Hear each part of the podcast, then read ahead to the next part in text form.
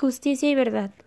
Ese es el reclamo que mantiene unidos a padres y compañeros de los 43 estudiantes de la normal de Ayotzinapa, a varios años de la desaparición de los jóvenes.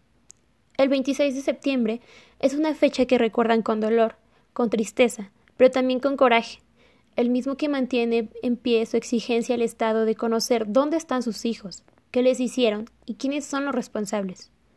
Padres y alumnos de las normales rurales coinciden en que fue el Estado el responsable de la desaparición de los normalistas, y el que no ha sido capaz de ver más allá de su verdad histórica. El movimiento ciudadano que siguió a su desaparición trascendió las fronteras de México y destapó ante la vista de todas las corrientes subterráneas que unen la represión oficial con la negligencia de las autoridades. Sin embargo, el caso Yoxinapa también demostró que las cosas han cambiado. La verdad no es monopolio de nadie y la memoria sigue indomable mientras alguien la enuncie.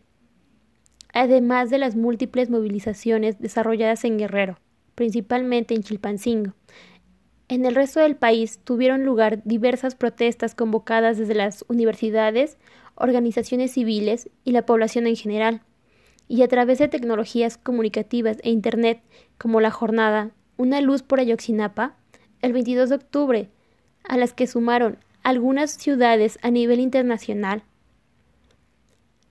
Con el paso de los días, las protestas devinieron resistencia ciudadana en solidaridad a las víctimas conformándose las acciones globales por Ayoxinapa, realizadas de octubre de 2014 hasta mayo del 2015.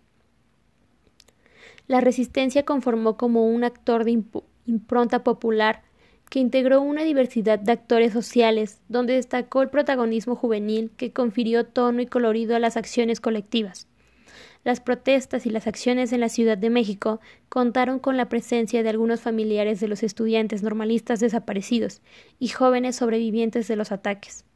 Organizaciones civiles relacionadas con la defensa de los derechos humanos y conjunto de jóvenes de diversas universidades, así como personas de la sociedad en general, las acciones colectivas conformadas desde la indignación compartida por la solidaridad con las víctimas, el rechazo a la versión oficial, las dudas en la determinación de las responsabilidades y el carácter local atribuido por las autoridades al problema se intensificaron a partir de las atenuantes al menos en dos ocasiones clave.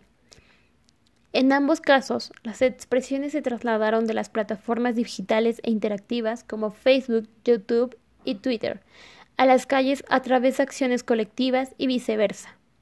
Gracias. Mi nombre es Itlari Noemí González Miranda de la licenciatura de Psicología.